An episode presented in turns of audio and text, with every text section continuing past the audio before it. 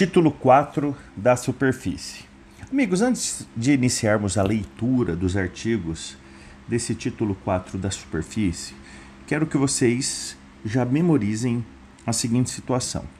Quando nós tratarmos de superfície, nós temos duas figuras. A figura do superficiário, que é o titular do direito real de superfície, e a figura do proprietário, que é aquele que transfere para o superficiário alguns de seus poderes. Quais sejam os poderes do proprietário? Usar, fruir, dispor e reaver, que está lá no artigo 1228. Assim, o que eu quero que vocês tenham em mente é que o direito real de superfície não abrange obras no subsolo, salvo se for inerente ao objeto da concessão. Prossigamos a leitura. Artigo 1369.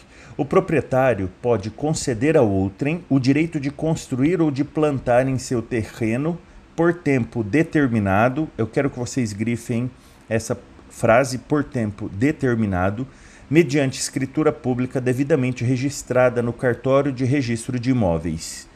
Parágrafo único. O direito de superfície não autoriza a obra no subsolo salvo se for inerente ao objeto da concessão. Bastante cobrado este artigo, ok? Prossigamos a leitura. Artigo 1370. A concessão da superfície será gratuita ou onerosa. Se onerosa, estipularão as partes se o pagamento será feito de uma só vez ou parceladamente. Artigo 1371.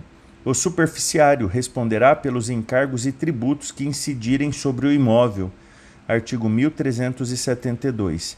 O direito de superfície pode transferir-se a terceiros e, por morte do superficiário, aos seus herdeiros. Parágrafo único.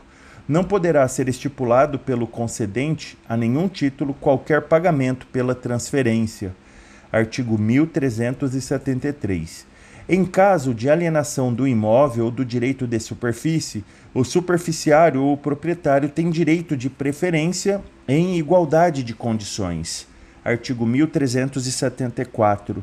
Antes do termo final, resolver-se-á a concessão se o superficiário der ao terreno destinação diversa daquela para que foi concedida. Artigo 1375.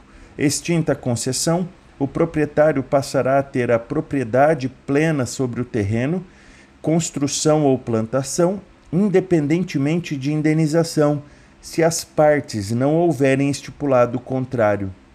Artigo 1376. No caso de extinção do direito de superfície em consequência de desapropriação, a indenização cabe ao proprietário e ao superficiário no valor correspondente ao direito real de cada um. Artigo 1377. O direito de superfície, constituído por pessoa jurídica de direito público interno, rege-se por este código no que não for diversamente disciplinado em lei especial. Amigos, para finalizar essa parte de direito de superfície, quero que vocês se atentem que, de acordo com o Código Civil, esse direito de superfície tem que ser por tempo determinado, só que eu quero que vocês se lembrem que o Estatuto da Cidade, no artigo 21, autoriza a superfície por tempo indeterminado ou determinado, sendo compatível com o que estabelece o Código Civil. É que o Estatuto da Cidade é norma especial aplicável apenas aos imóveis urbanos. E a superfície tratada no Código Civil, que é a norma geral, é aplicável aos imóveis rurais. Nesse sentido, a gente tem que lembrar o enunciado 93 das Jornadas de Direito Civil, que assim reza: as normas previstas no Código Civil sobre direito de superfície não revogam as relativas a direito de superfície constantes do Estatuto da Cidade, Lei 10.257 de 2001. Outro ponto importante aqui, amigos, que vocês tenham ideia que esse direito de superfície no Código Civil veio substituir a antiga enfiteuse banida pelo Código Civil de 2002 que existia no Código Civil de 1916. O Código Civil de 2002 baniu a enfiteuse lá no artigo 2038. As enfiteuses anteriores foram mantidas, mas se proibiu a instituição de novas. Professor, qual a diferença entre enfiteuse e superfície?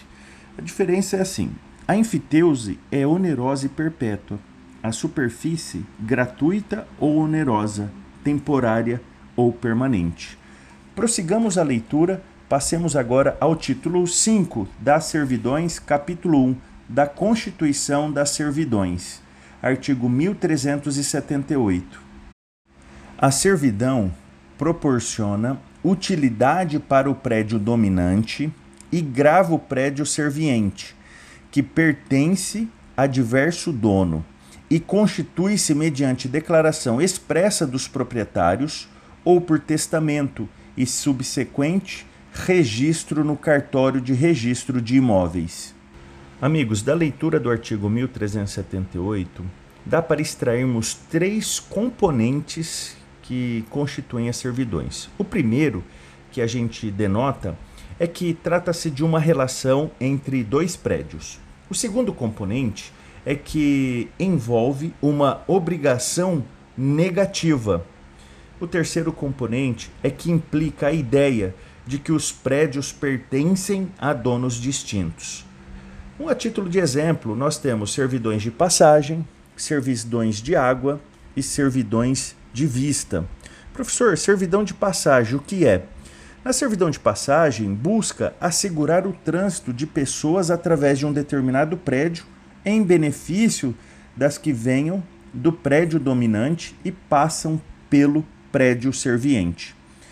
No que se trata servidões de águas, professor? As servidões de água são as servidões de aqueduto, buscam garantir a passagem de água de um imóvel pelo outro.